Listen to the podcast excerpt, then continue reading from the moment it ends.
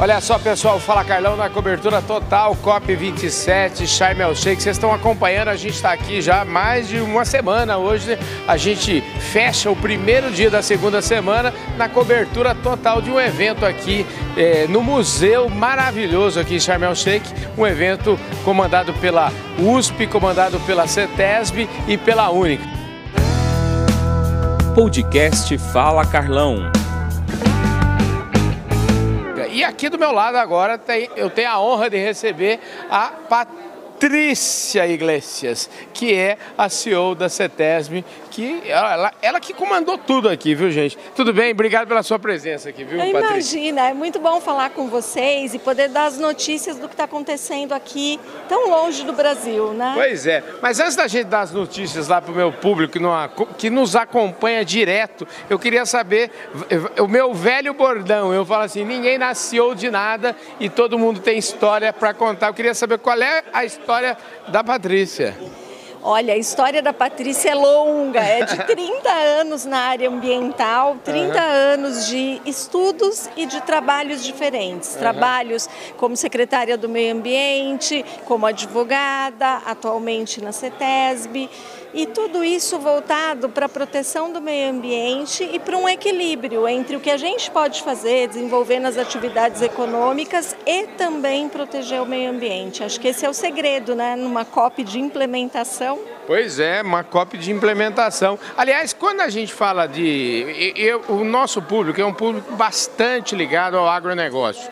E, e, o agronegócio é uma fonte inesgotável de ótimas notícias. A gente viu aqui hoje boas notícias e a gente sabe que também existe uma grande preocupação com o agronegócio, mas assim, existe um problema muito grande, é um desafio muito grande, que vamos dizer assim, não está no campo, mas está na cidade. E você, como presidente da CETESB, acho que você, é, é, melhor do que ninguém, vai saber explorar isso um pouco, como é que está lidando com esses desafios, porque cada vez mais as cidades estão inchadas, né? São Paulo tem.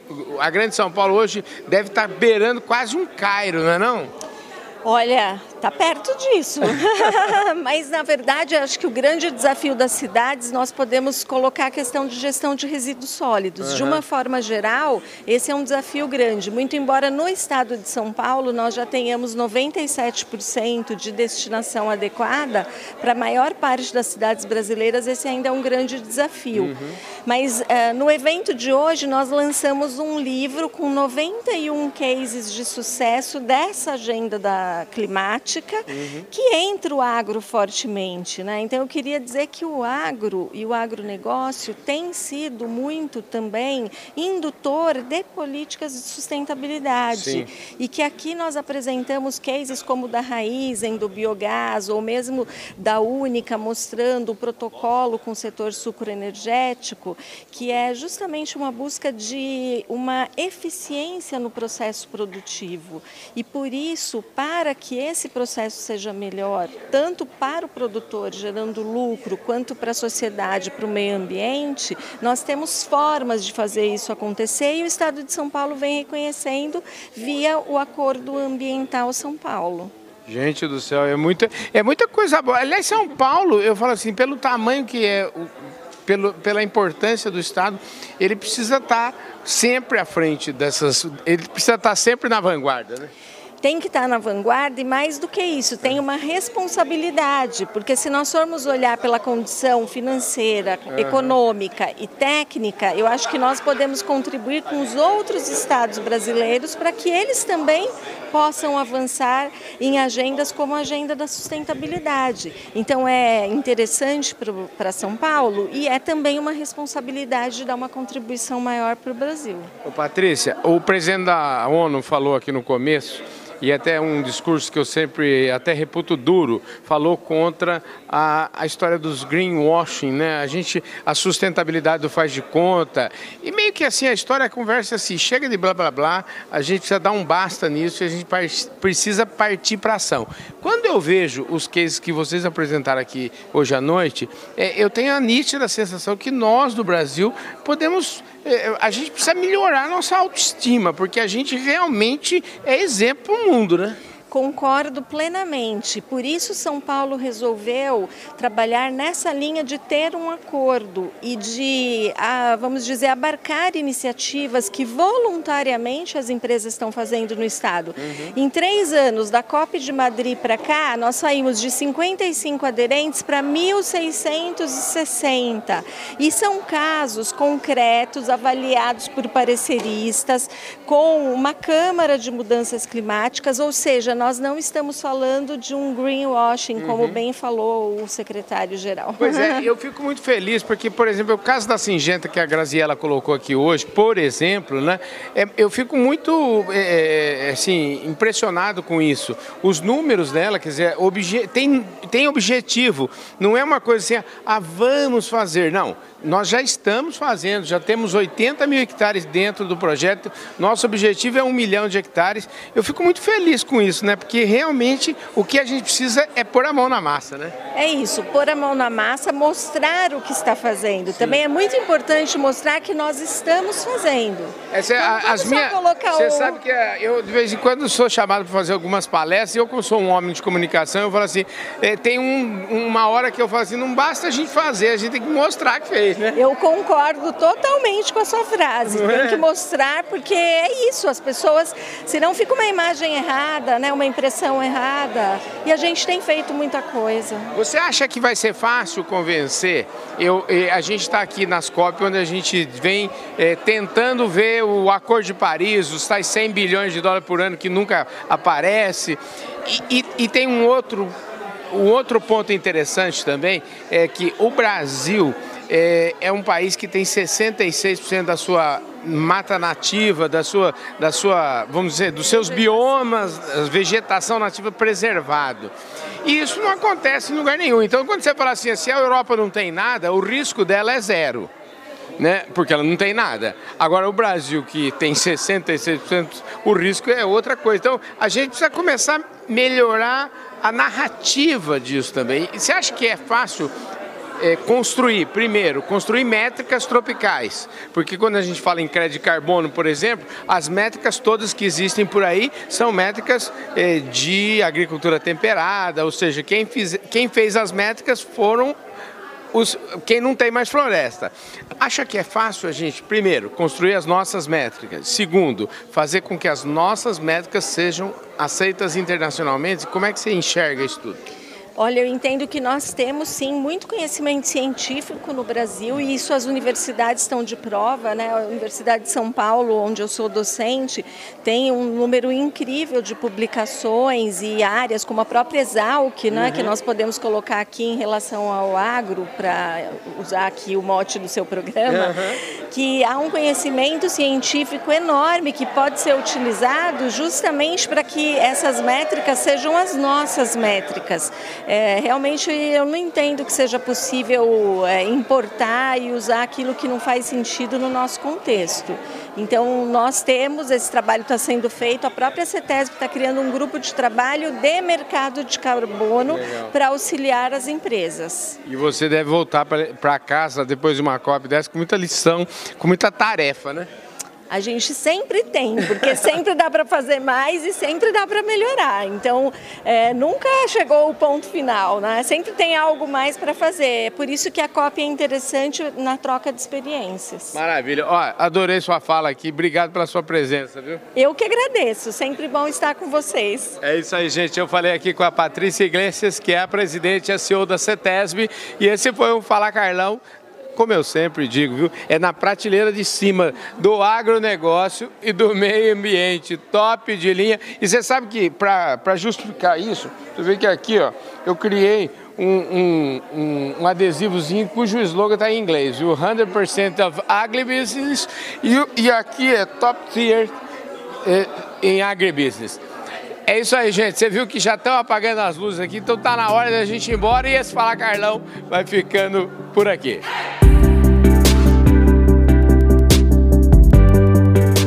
Olha só, gente, fala Carlão especial na COP 27. Vocês estão acompanhando nosso trabalho aí e vocês acompanharam também que um pouquinho, uma semana antes da COP acontecer, a gente lá no Brasil falou com esse moço aqui do meu lado, o Evandro Gus, que é o presidente da Única, e eu disse a ele que eu ia estar aqui acompanhando e estou aqui acompanhando um evento que a Única acaba de realizar aqui no Sharm el Sheikh aqui em Sharm el Sheikh no Egito.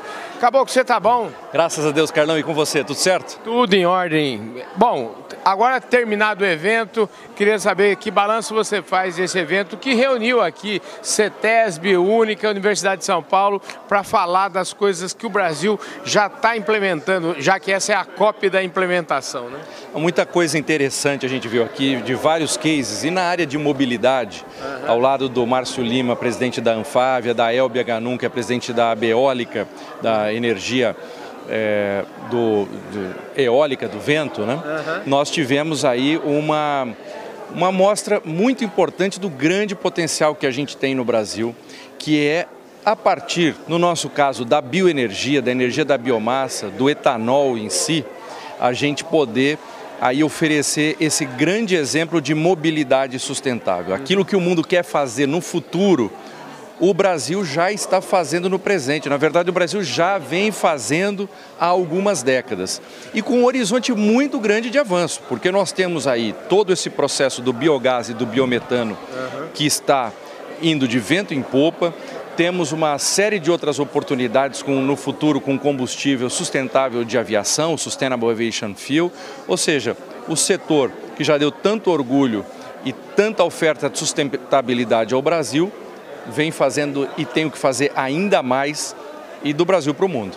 Você sai mais é, com mais energia ainda para voltar para o Brasil e trabalhar muito, né? Porque o mundo está precisando cada vez mais de energias renováveis, de alimento é, sustentável e o Brasil é top nessa área. Né? Sem dúvida, e o setor sucroenergético, quer seja da cana, quer seja do milho, tem realmente mostrado como é que a gente consegue fazer agricultura, como é que a gente faz indústria, como é que a gente produz energia de baixo carbono, com inclusão social, com respeito ambiental.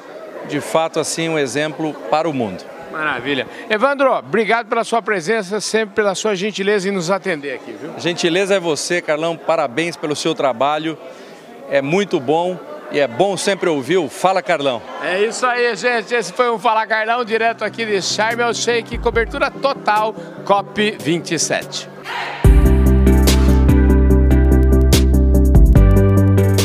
Olha só, gente, vocês estão ouvindo o Fala Carlão falando baixinho, assim, é porque a gente está num evento aqui, está acontecendo o um evento, um evento USP, é, é, única, e CETESB, um evento falando sobre parcerias público-privadas, enfim, grandes ideias que estão sendo implementadas já no Brasil nesta COP, que é chamada COP da implementação. O Brasil está dando show aqui, porque o Brasil está mostrando efetivamente coisas que já saíram no papel e coisas que já estão andando e andando muito bem. Vocês já ouviram falar, e eu já falei um monte aqui, vocês que estão acompanhando sabem que a gente está aqui, uma das nossas apoiadoras é a Singenta, eu já falei do projeto Reverte, já entrevistei o homem que foi é, Prêmio Nobel da Paz, que falou sobre agricultura regenerativa, falou sobre solos, e agora aqui ao meu lado está ela, a Graziela Parente, que é a a mãe da sustentabilidade lá da Singenta. Tudo bem, querida? Desculpa te chamar de mãe, porque você Ai, nem gente. parece mãe, você parece a, a filha da sustentabilidade. Gente, mas eu tenho muito orgulho. Quem não quer ser, né?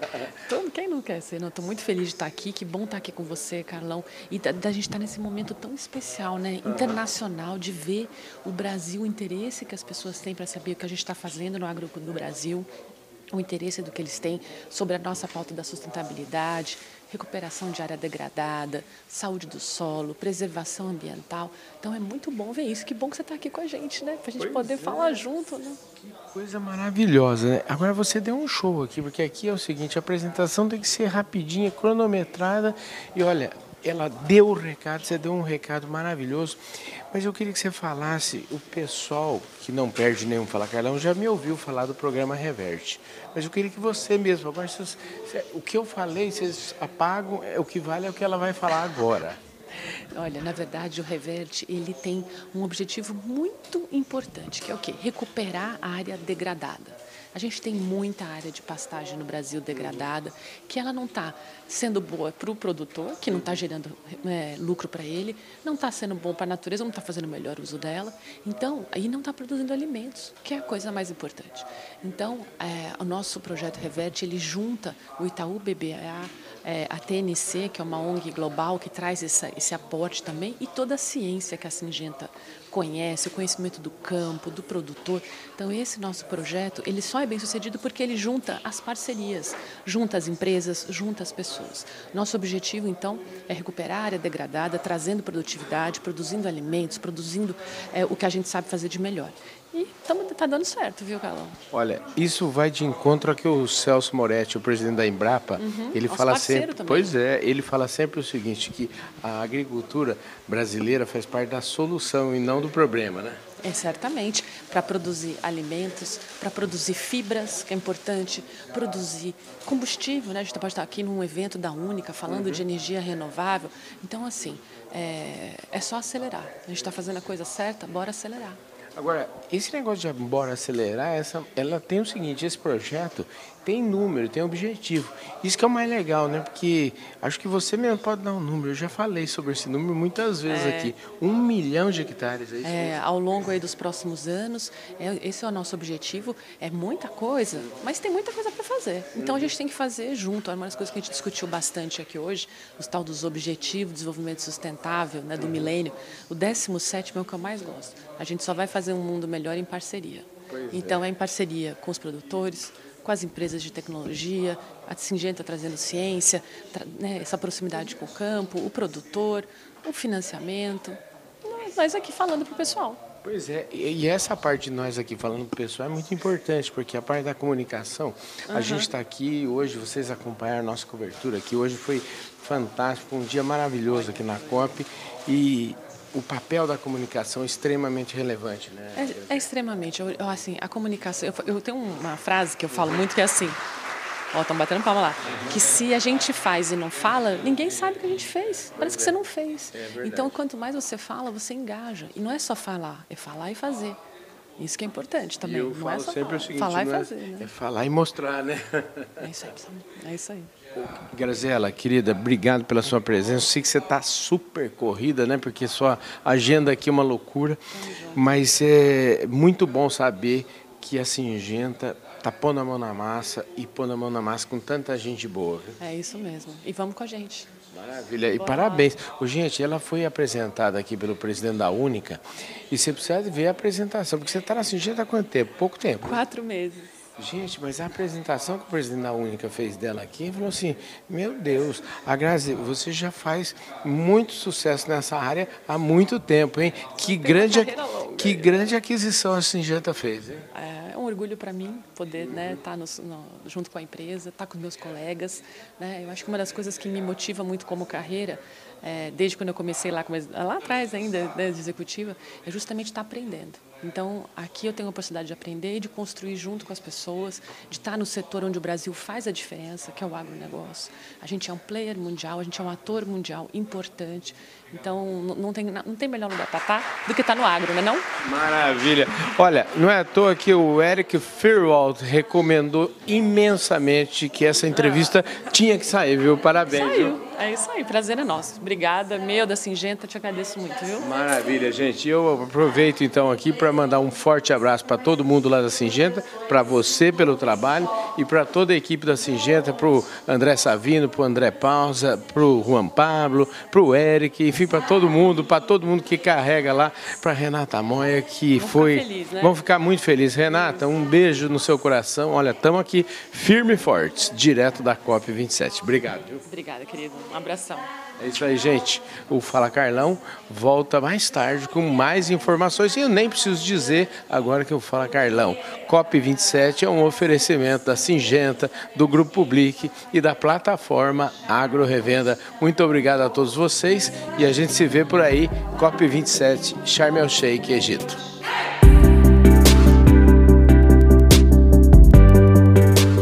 Olha só, pessoal, esse é mais um Fala Carlão e a gente está agora num evento particular, aqui no evento Avançando na Descarbonização, um evento promovido aqui pela Universidade de São Paulo, pela CETESB pela Única, aqui no Museu de Sharm el Sheikh, um museu lindíssimo, aliás. E quem está aqui do meu lado agora é o senador Jean Paul Terra Prates, lá do Rio Grande do Norte, que veio aqui, fez um speech no começo, tem que ir embora porque está cheio de compromisso. O senhor está bom, não? Tudo bem, Carlão. Estamos aqui expondo alguns casos de sucesso do Brasil né, na área ambiental, principalmente aqui nesse caso aqui, licenciamento combinado também com práticas voluntárias das empresas, né, participação da sociedade organizada, do empresariado, do empreendedor brasileiro já tomando consciência de que, como eu disse ali, o meio ambiente, a sustentabilidade, pessoal, não é mais uma tendência, não é um objetivo, uma meta apenas, é um contexto. Uhum. Nós estamos mergulhados nisso.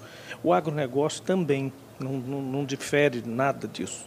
Quando o comprador, o cliente, quando a negociação existe de exportação, esse aspecto também é levado em conta.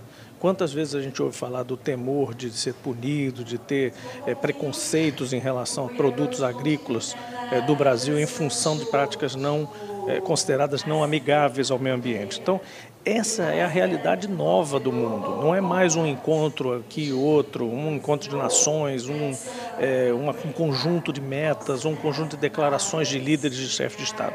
Essa, inclusive, é a tônica da COP27 desse ano.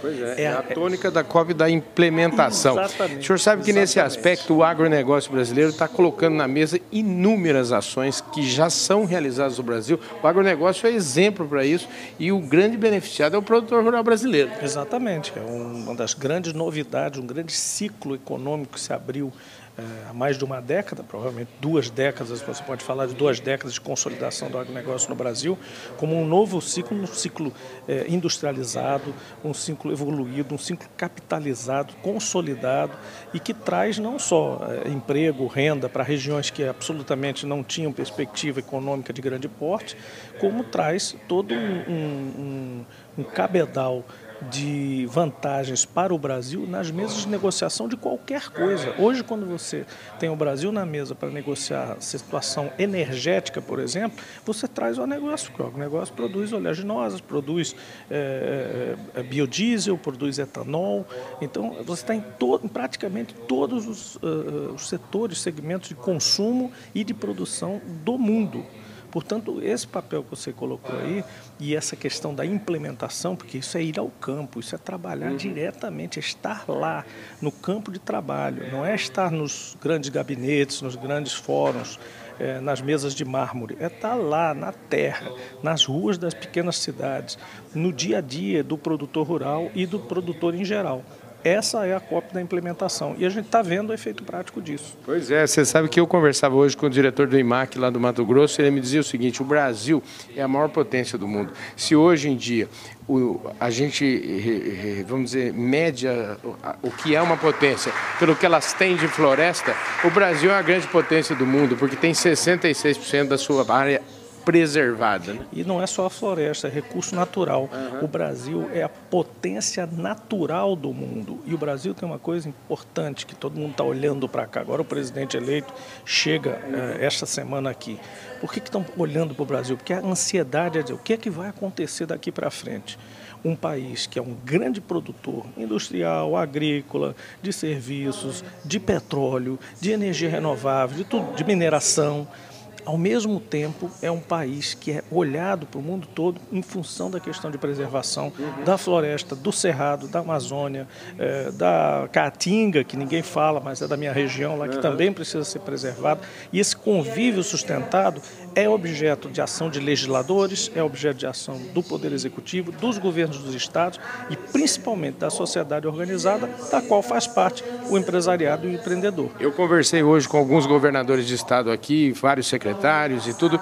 Na verdade é o seguinte, a questão de sustentabilidade passa, antes de mais nada, pela geração de valor, pela geração de renda. Né? A gente tem que lembrar que na Amazônia nós temos 23 milhões de pessoas que vivem em uma situação até bastante semelhante à situação que a gente tem na África e essa é uma COP, é, por ser uma COP da implementação, é muito simbólico que ela seja na África, um continente que ainda tem fome. Né? Exatamente, não, não é por outra razão que a gente viu vários fóruns hoje pela manhã, hoje era o dia da água, Sim. particularmente, e no dia da água, muitos países africanos participando dos fóruns. Eu dei uma entrada lá, eu não vim aqui só para falar é, em geral sobre o Brasil, também para isso, e sobre o meu estado e a região, mas eu dei uma circuladazinha lá nos grandes plenários de hoje. E nas plenárias de hoje era o que você disse, o Brasil se alia, porque tem muita semelhança com os países africanos, nesse sentido, do uso racional da água, das cobranças sobre preservação que tem e do patrimônio ambiental que ainda possui. Então, essas são as últimas fronteiras ambientais do mundo. Pois o é. Brasil é. tem a qualidade de ter sido e voltar a ser agora um líder é, mundial desse, desse quesito sustentabilidade, biodiversidade e energia de transição. Eu falei agora em há pouco mesmo com o ministro de Águas aqui do Egito e ele me, e, e pedi a ele que me comentasse o que, que ele pensa do Brasil, né? E é justamente isso. O Brasil tem uma tarefa muito grande a fazer, porque na verdade o Brasil, através da Embrapa, ela tem tecnologia eu digo para dar e vender. Na verdade, a gente tem tecnologia para ensinar um continente do tamanho da África como fazer uma agricultura tropical de, extra, de, de, de excelência. É, você falou da, das indenizações, né, da, do financiamento do processo, uhum. é, que a África e países como o Brasil também cobram. É, porque justamente é, é disso que se precisa para a implementação. Quando a gente fala de implementar, você pensa logo assim, não, então vai um monte de gente para o campo fazer as coisas acontecerem. Mas não é tão fácil, porque para fazer isso, antes você tem que equacionar o cacau. Na verdade, quando a gente fala de implementação, a gente está tá falando o seguinte: onde estão os tais 100 bilhões de dólares do Acordo de Paris, Exatamente. que todos os anos deveriam estar vindo dos países ricos, dos países que não têm, que desmataram, dos países cujo risco florestal é zero. É. E sabe por que o risco florestal é zero? Porque não tem floresta nenhuma. É. E aí eles querem eh, colocar no Brasil como um alto risco florestal. Né? Essa é a conta que a gente está tentando fechar agora é parte da implantação. A implantação se divide em duas fases viabilizar o financiamento, as indenizações recíprocas entre países, entre países que já usaram seus recursos naturais e não deixaram para gerações futuras, versus os que estão ainda num estágio de desenvolvimento, talvez até considerado mais atrasado, mas que ainda têm esses recursos naturais, que podem ser compensados. Na verdade, não é remuneração, não é indenização, eu nem gosto muito dessas palavras, mas é uma compensação pelos serviços ambientais prestados. Então, isso é muito importante. E aí, a segunda fase da implementação, aí sim, de posse de recursos razoáveis, fazer a implantação, que é o que você falou, os povos da florestas, os povos, os, os eh, ribeirinhos, as economias locais, que podem se beneficiar disso. Do contrário, fica o mesmo miserê de sempre. É um reclamando de um lado, outro reclamando do outro, e o cara lá passando fome, dificuldade, porque não tem do que viver. Pois é, esses são os grandes desafios aqui da COP27. Bom, eu, eu, eu quero crer e quero ser otimista. Uma hora a razão há de imperar, né? Com certeza. Eu acho que, em termos ambientais, essas causas maiores, globais, elas são sempre assim, elas demoram mesmo, elas se amadurecem em tempos diferentes, os países é, despertam para suas necessidades em tempos diferentes e ao longo de uma geração quase você consegue já atingir alguns consensos e evoluir. Agora é uma evolução lenta naturalmente. Maravilha. Senador, eu agradeço demais a sua participação. Quero colocar à sua disposição o nosso programa. É um programa sempre de agenda positiva. Nós estamos sempre do lado do Brasil. Viu? É isso aí. Otimismo para frente, vamos melhorar tudo. É isso aí. Gente, esse foi mais um Fala Carlão, sempre, sempre na prateleira de cima do agronegócio brasileiro. Falei com o senador Jean Paul Terra Prates, senador lá do Rio Grande do Norte, que está aqui na COP27 em Sharm el Sheikh. Valeu!